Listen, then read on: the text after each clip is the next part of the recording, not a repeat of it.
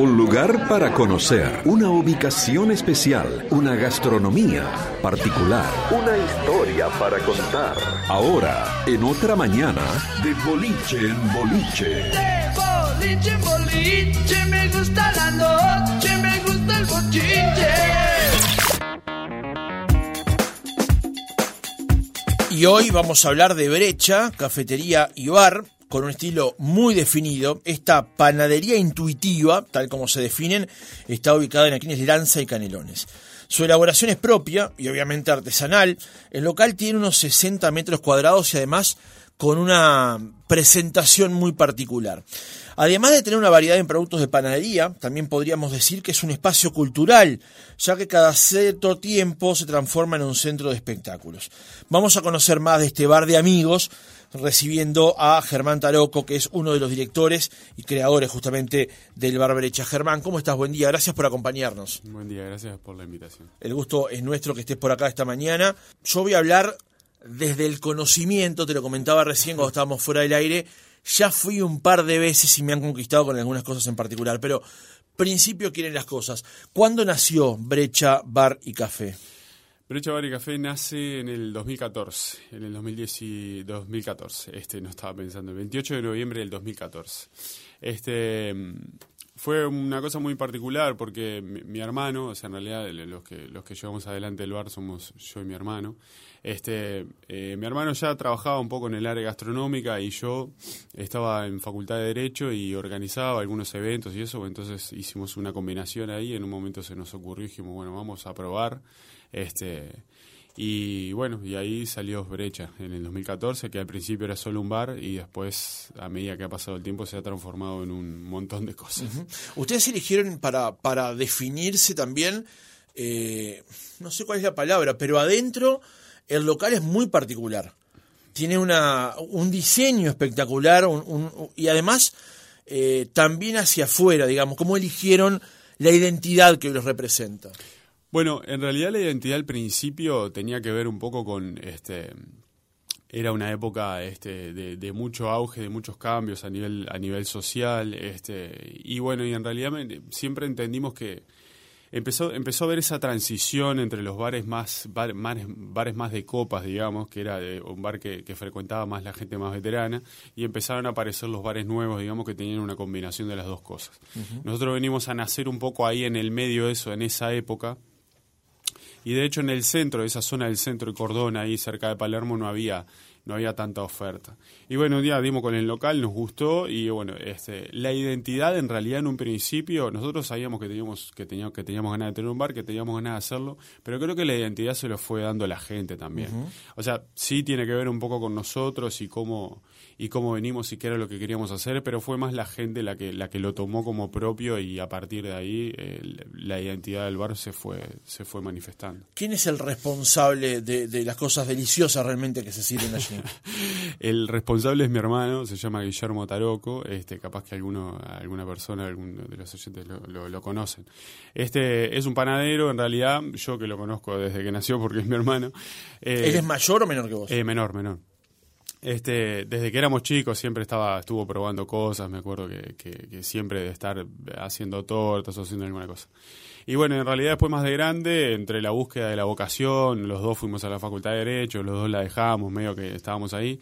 Y un día en una conversación, este, me acuerdo patente que le dije, pero vos sos cocinero, o sea, no sé qué estás haciendo, no sé qué, ¿Qué estás, estás haciendo buscando. derecho? ¿Qué, ¿Qué, estás buscando? Pero sos cocinero. Y bueno, y especialmente panadería, o sea, él eh, más tarde se fue especializando y este y hoy es un panadero que la verdad que, que a decirle a la gente y, y, y, las repercusiones que tiene la panadería, bueno, es, es un muy buen panadero, sí, digamos. Sin lugar a dudas.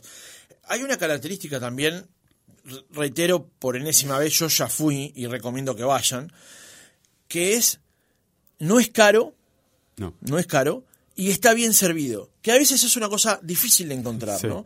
Por ejemplo, una porción de torta vale un X, importa, pero es una buena porción de torta, no es una cosa, una lasca claro. cortada así tipo de orfebrería.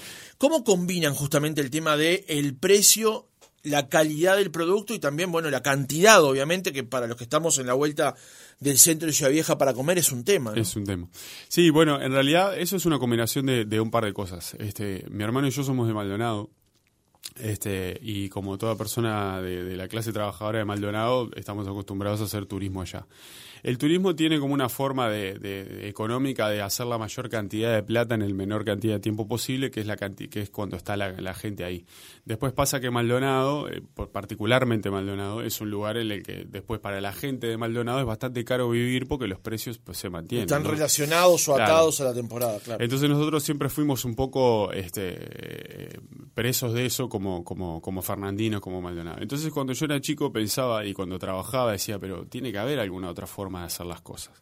Y bueno, y cuando nació el bar, en realidad nosotros nos interesaba que fuera un bar popular en, en, ese sentido, o sea, que, es, que, que, uno pudiera acceder este, y, que, y que la gente, no, o sea, que salir a comer no sea como un, no cómo está, bueno, salgo una vez y después ya no, ya no salgo más, o es una cosa que elijo particularmente, sino que Además, la característica de los bares, yo que he sido una persona que frecuentaba bares bastante, era como una cosa del bar que sea como un lugar, eh, el bar para los que les gusta ir a los bares, es un lugar muy particular y es un lugar que, que, te sirve en el sentido de, obviamente que hay alcohol y todo ese tipo de cosas, pero pasan otro tipo de cosas. Hay una cosa gregaria de juntarnos, de estar.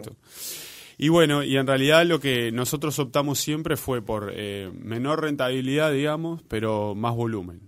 O sea, tratamos de vender más, que la gente se acerca, que sea accesible y este y vender más y que nuestro negocio vaya por ahí. Y con respecto a lo, a lo estar bien servido, mi hermano, como todo cocinero, este panadero, es una persona que le gusta comer bien. Y bueno y en realidad tenía entonces este es una cosa que él siempre se molestaba viste que era bueno te dicen te tenés un plato y en realidad cuando cuando aparece o sea no no no.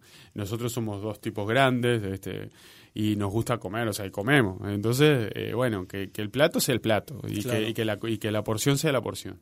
Y bueno, y eso es una cosa que siempre nos dicen, sí, que la verdad que vos vas y comprarás algo y no es que... No, hay chance de quedarse con hambre, eso no va a pasar. Claro. Em, hay varios productos que se destacan de lo que ustedes hacen. Porque son panadería, pero también tienen alguna otra cosa así, podríamos decir roticería, aunque no es exactamente el rubro.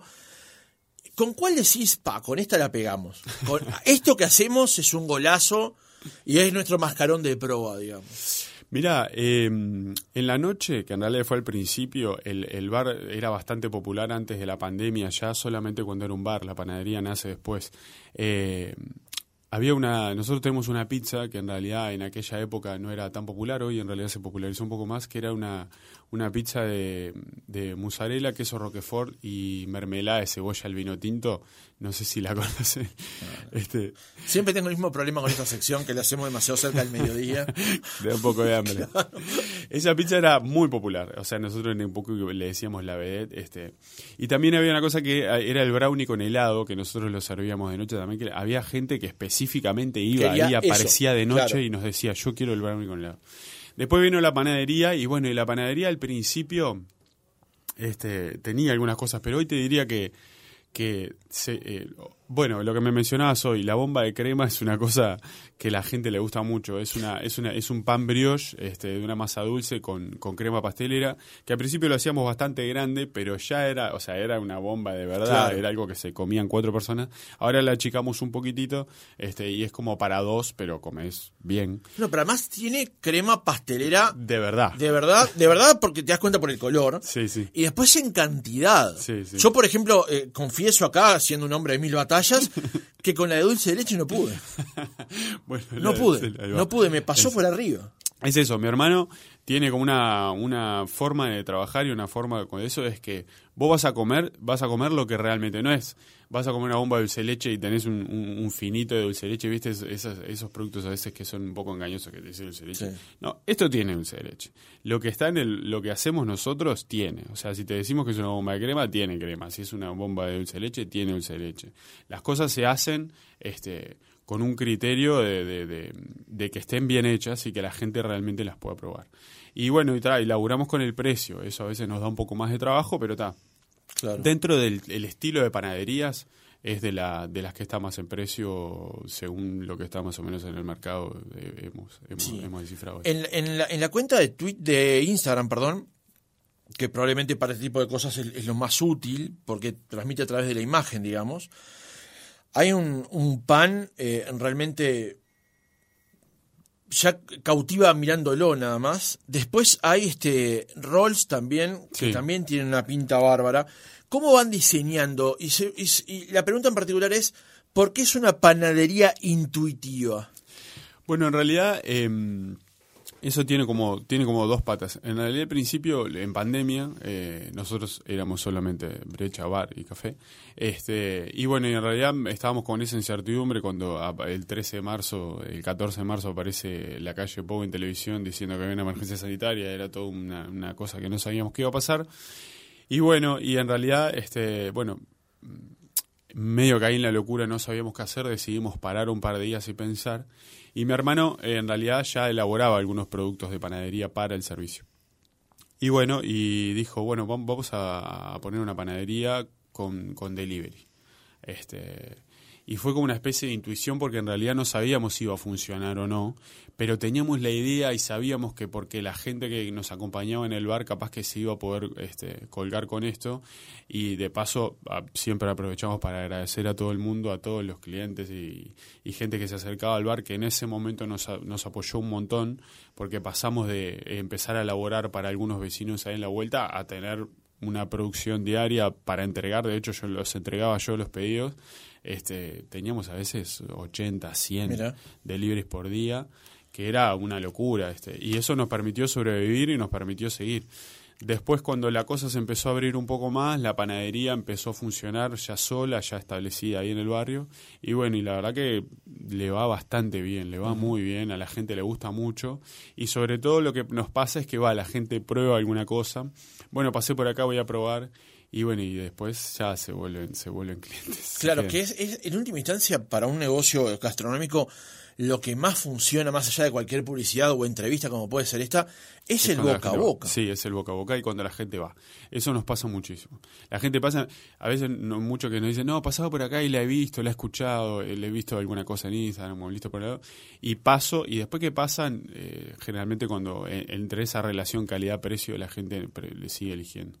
Con respecto a los productos, bueno, mi hermano va, o sea, es una persona que se va perfeccionando y hemos ido ampliando este el, el- este, la gama de cosas. Eh, nosotros como no, no teníamos una panadería establecida, entonces le hemos hecho la parte, porque la parte de, de- elaboración de una panadería, para los que no conocen, en realidad necesita mucho espacio, este, necesita mucho tiempo de horno, o sea, en realidad el primer panadero, o sea, el, el panadero cuando entra al bar, entra a las dos y media de la mañana, o sea, la cocina del bar en realidad no deja de funcionar porque a las dos de la Claro. mañana cierra de la noche y a las dos y media entra el primer panadero, que es el que empieza a armar toda la... ¿Cuántos son todo- hoy en, en Brecha? ¿Cuánto, la- la- ¿Cuántos colaboradores tenés? 22 somos. ¿22? 22 personas. Claro, porque el bar está abierto de lunes a domingo y no cierra nunca.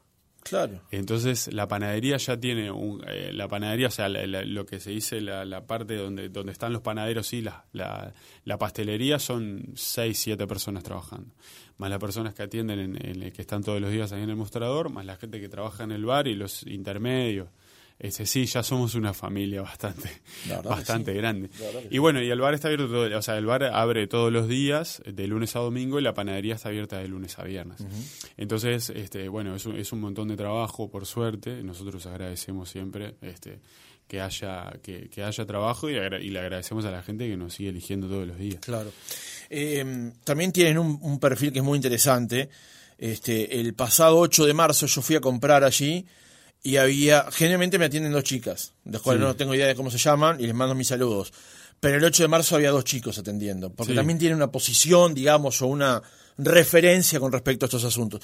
Pero también Brecha es en algún, en un caso, eh, un, un espacio cultural, porque han elegido también dar, dar ese paso, ¿no? Con respecto a, a la música, por ejemplo. Sí, sí, en realidad eh, a nosotros al principio, que es un poco la, la pata que me atañe más a mí, en realidad, este, medio que el, el bar está dividido entre lo que es el bar y la panadería, y el bar tiene como una cuestión social, este, como una, eh, una impronta, digamos, bastante particular.